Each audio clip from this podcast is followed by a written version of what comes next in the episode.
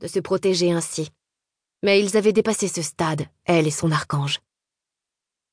Je suppose que d'une manière ou d'une autre, je m'étais attendue à ce que mon appartement soit encore là. Sarah n'a rien dit à ce sujet lorsqu'elle m'a envoyé mes affaires. Et sa meilleure amie ne lui avait jamais menti. Il était dans l'état dans lequel tu l'avais laissé lorsque Sarah t'a rendu visite, dit Raphaël, se reculant suffisamment pour qu'elle puisse déployer ses ailes et se mouvoir de nouveau au gré des courants aériens. Viens, j'ai quelque chose à te montrer. Les mots étaient dans l'esprit d'Héléna, aux côtés du vent et de la pluie. Elle ne lui ordonna pas d'en sortir parce qu'elle savait qu'il n'était pas à l'intérieur. Cela, cette manière qu'elle avait de pouvoir le sentir si profondément, lui parlait avec une telle aisance, faisait partie de ce qui les liait, quoi que ce fût. Une émotion nerveuse, entortillée, qui faisait craquer les vieilles cicatrices et créait de nouvelles failles dans une tempête de feu à travers son âme. Mais quand elle regardait voler son immortel dans le noir luxuriant du ciel qui recouvrait la ville scintillante, avec ses ailes d'or blanc et ses yeux d'un bleu sans fin, implacable, elle ne s'en désolait pas. Elle ne voulait pas remonter le temps, ne voulait pas revenir à une vie dans laquelle elle n'avait jamais connu les bras d'un archange, n'avait jamais senti son cœur écartelé et remodelé quelque chose de plus fort, capable de tels déchaînements d'émotions que cela l'effrayait parfois. Où m'emmènes-tu, archange? Patience, chasseuse de la guilde. Elle sourit, la peine provoquée par la perte de son appartement estompée par une vague de distraction. Qu'importait le nombre de fois où il avait déclaré que la loyauté d'Héléna allait maintenant aux anges et non à la guilde des chasseurs? Il ne cessait de trahir la façon dont il la voyait, comme une chasseuse, une guerrière. Descendant sous lui, elle plongea, puis s'éleva à travers la fraîcheur mordante de l'air, à l'aide de puissants battements d'ailes. Son dos et ses épaules protestèrent contre ses acrobaties, mais elle s'amusait trop pour s'en soucier. Elle le paierait dans quelques heures, à n'en pas douter. Mais pour le moment, elle se sentait libre et protégée par l'obscurité. Crois-tu que quelqu'un nous observe? demanda-t-elle, le souffle coupé par l'effort, une fois qu'ils se retrouvèrent de nouveau côte à côte. Peut-être. Mais l'obscurité va camoufler ton identité pour le moment. Demain, elle le savait, lorsque la lumière ferait jour, le cirque commencerait. Un ange fait. Même les vampires les plus âgés et les anges eux-mêmes la considéraient comme une curiosité. Elle ne se faisait pas d'illusions sur la manière dont réagirait la population humaine. Ne peux-tu pas faire ce truc effrayant et faire en sorte qu'ils gardent leur distance? Malgré tout, au moment où elle disait cela, elle savait bien que ce n'était pas la réaction de la population en général qui l'inquiétait. Son père. Non, elle ne voulait pas penser à Jeffrey. Pas ce soir. Comme elle s'efforçait d'éloigner ses pensées de l'homme qui l'avait répudiée alors qu'elle avait à peine 18 ans, Raphaël piqua en flèche au-dessus de l'Hudson, plongeant si rapidement et violemment qu'elle glapit avant de pouvoir s'en empêcher. L'archange de New York était sacrément bon en vol. Il frôla l'eau au point de pouvoir laisser ses doigts traîner dans son cours froid s'il l'avait voulu, avant de se propulser en une montée abrupte, se donnant en spectacle. Pour elle. Cela illumina son cœur, ses lèvres s'incurvèrent.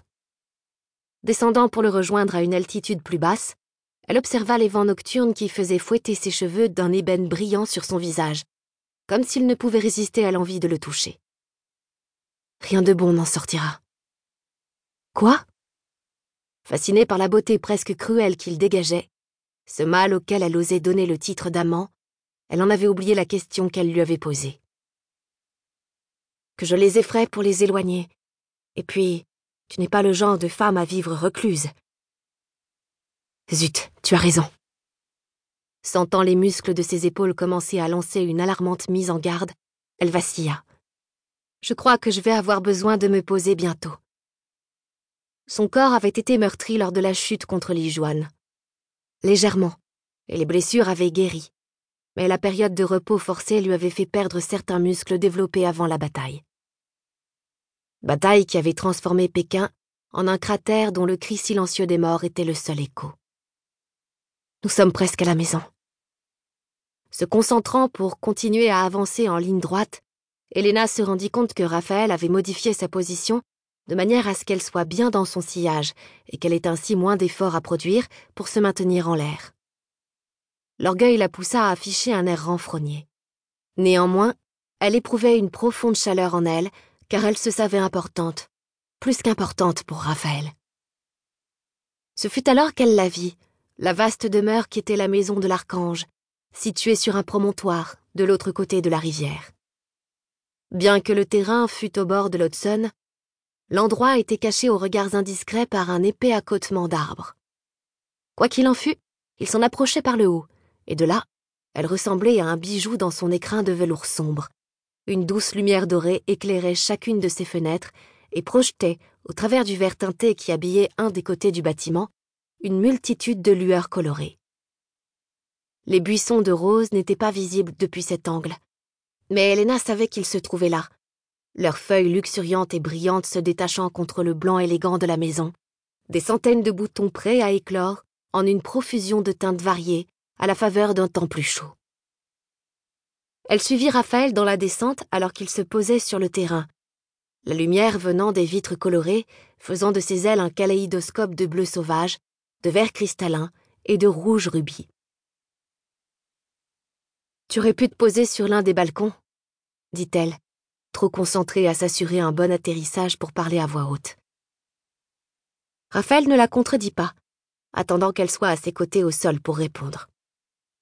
J'aurais pu. Tendant la main pendant qu'elle repliait ses ailes, il la saisit avec douceur à l'endroit où sa nuque coulait vers son épaule, ses doigts appuyant sur la jonction interne et sensible de son aile droite. Mais alors tes lèvres n'auraient pas été aussi proches des miennes. Les orteils de la jeune femme se recroquevillèrent quand il la tira en avant, le plaisir s'épanouissant dans son ventre. Pas ici, murmura-t-elle, la voix rauque. Je ne veux pas choquer Jeeves. Raphaël balaya son observation d'un baiser d'une lente perfection qui fit complètement oublier le majordome à Helena, son corps se réchauffant dans un réflexe d'anticipation paresseux et délicieux. Raphaël. Tu trembles, Helena. Tu es fatiguée. Jamais trop fatiguée pour tes mains. Elle était terrifiée à l'idée d'être devenue complètement accro à lui. Mais sa faim à lui aussi était un désir obsédant, cru, presque violent, cela rendait la chose plus supportable. Une poussée de tempête contre ses sens avant que Raphaël ne recule avec une promesse chaudement sexuelle. Plus tard. Une lente caresse intime le long de la courbe supérieure de son aile. Je prendrai mon temps avec toi. Ses lèvres s'ouvrirent, et les mots qu'il prononça étaient bien moins incendiaires. Montgomery appréciera de t'avoir comme maîtresse de maison, Helena. Elle s'humidifia les lèvres, essayant de respirer, et entendit les battements rapides de son cœur contre ses côtes. Pas de doute, l'archange savait embrasser. Pourquoi? parvint-elle enfin à dire, lui emboîtant le pas comme il avançait vers la porte. Tu es susceptible de te salir et de détruire tes vêtements assez régulièrement. L'humour de Raphaël était sec, sa voix, une caresse exquise dans la nuit. C'est pour la même raison qu'il aime quand Ilium reste ici à l'occasion. Vous lui donnez beaucoup à faire. Elle lui fit une grimace, mais les coins de sa bouche s'étirèrent. Ilium va-t-il se joindre à nous? L'ange aux ailes bleues faisait partie des sept de Raphaël, le groupe de vampires et d'anges qui avaient offert leur loyauté à l'archange de New York, jusqu'au point même de placer sa vie avant la leur. Ilium était le seul d'entre eux à considérer le cœur humain d'Helena non pas comme une faiblesse, mais comme un cadeau. Et en lui, elle voyait une sorte d'innocence que les autres immortels avaient perdue. La porte s'ouvrit à ce moment-là sur le visage rayonnant du majordome de Raphaël. Sire, dit-il avec un bon accent britannique qui, elle en était certaine, pouvait à la demande se changer en un ton froid et intimidant. C'est bon de vous voir à la maison. Montgomery. Raphaël posa sa main sur l'épaule du vampire en passant. Helena sourit au majordome, de nouveau complètement enchantée par lui. Salut, Maîtresse. Elle sia. Helena, le reprit-elle fermement. Je ne suis maîtresse que de moi-même. S'ajoutait à cela le fait que même s'il avait choisi de travailler au service d'un